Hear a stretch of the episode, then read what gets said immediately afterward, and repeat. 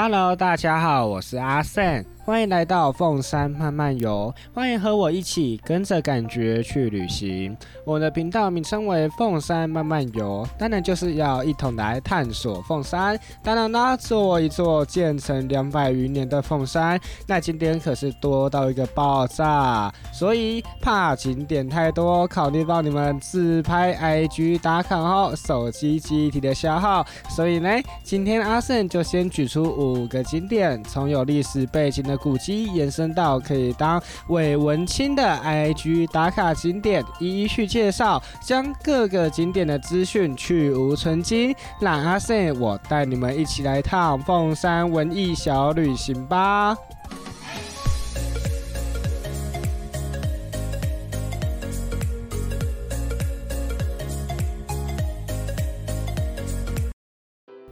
凤山基督长老教会。走在凤山区中正路及光复路口，向远看去，会看见一栋带有歌德气息的建筑，那就是凤山基督长老教会。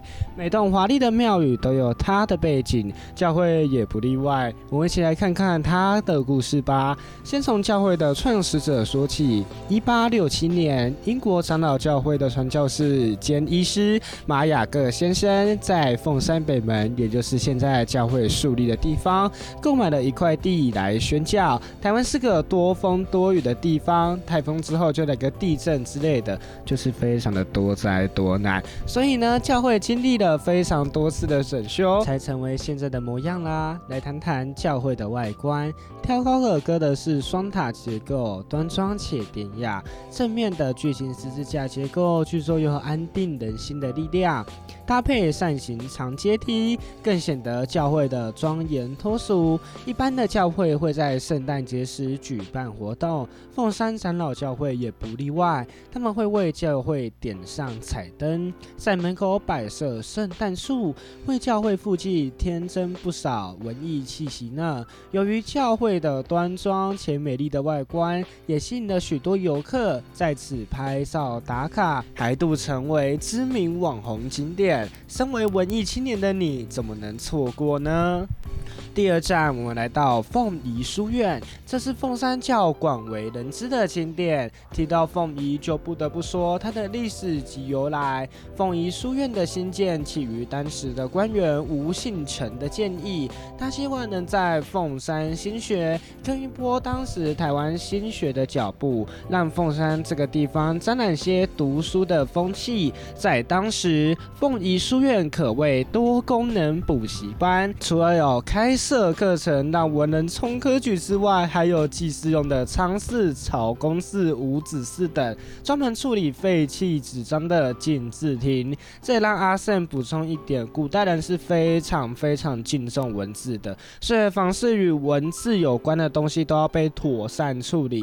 纸张是用来记载文字的必备品，既然纸张这个东西已经沾染上了文字，就不能随意丢弃啦，要到专门的地方。焚烧以表示对文字的尊敬，禁字亭就是当时焚烧文字的地方啦。其他设施还有考试用的市场，在当时发放爱心食品的义仓，还有可以用公款免费上课的义学等超多功能。现在凤仪书院已成为三级古迹，还具有现代化的使用机能。在利用方面，则是以书院原有的功能为主体，配合书院的气氛。策划包括书院的运作、科举介绍、凤山历史与书院历史等展示，以活化此一台湾现存书院中年代最早且规模最完整、最大之书院。想要来点古风感的完美，怎么能错过呢？凤山这一座具有丰富历史的古城，美食小吃当然也是凤山的其中一大看点。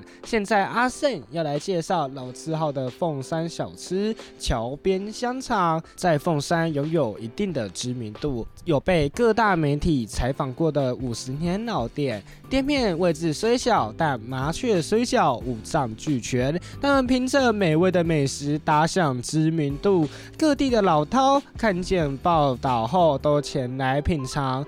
当地人也非常喜欢，因为可以吃到那熟悉的古早味。桥边香肠不怕物价上涨，一直保有他们用料实在的原则，用料实在且。价格便宜，一口有下的满足感令人难忘。不管你是来凤山寻找古早味的旅人，还是要来花个铜板尝尝鲜的旅客，只要五十块就可以尝到那便宜又大碗的老传统手艺，还不赶紧吃一波？接下来这个景点较为广为人知，大多数人来到高雄必去的景点之一——大东艺术中心。许多游客都惊艳于它广场的独特圆弧式设计，每次商访都要拍上几张。大东艺术中心融合生活艺术及创意商圈等空间，除了基本的演艺厅之外呢，还有咖啡馆、图书馆及文青小店的进驻。在这生活繁忙的年代，有一处可以让自己放松，看看艺术创作、读本小说、喝杯咖啡，各位现代。代人的最大福音呐！而且现在高雄捷运这么方便，想去哪里就能到哪里。大东艺术中心就位于捷运站的旁边，只需要步行一分钟就可以到这世外桃源，享受喧嚣之外的些许宁静。在这里似乎可以激起创作者的创意，希望透过这个文艺休闲的景点，让旅人的脚步都可以停下来，静静享受这份惬意。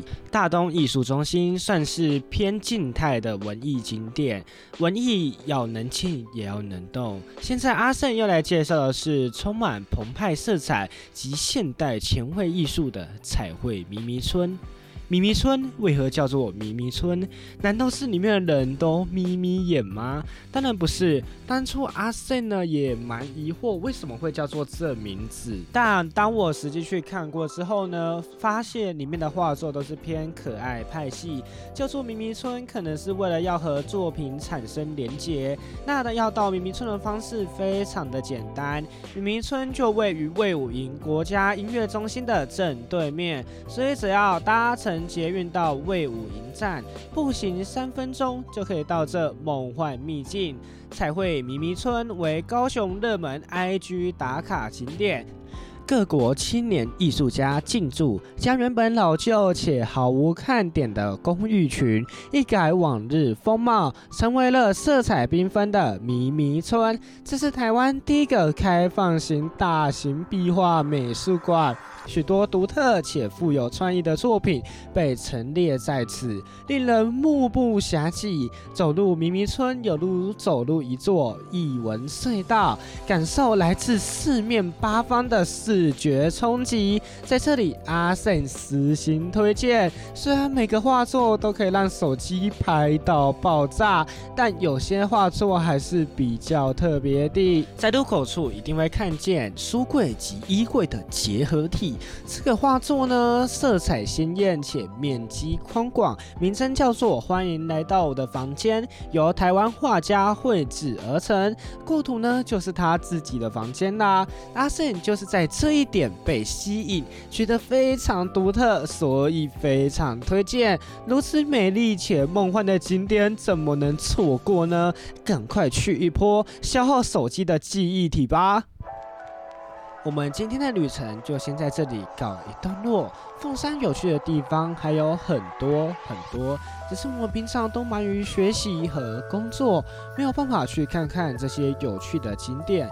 各位听众朋友，在忙碌之余有空闲的时候，不妨外出走走，去挖掘更多新奇的景点哦。我是阿 Say，这里是凤山慢慢游，我们下次再见，拜拜。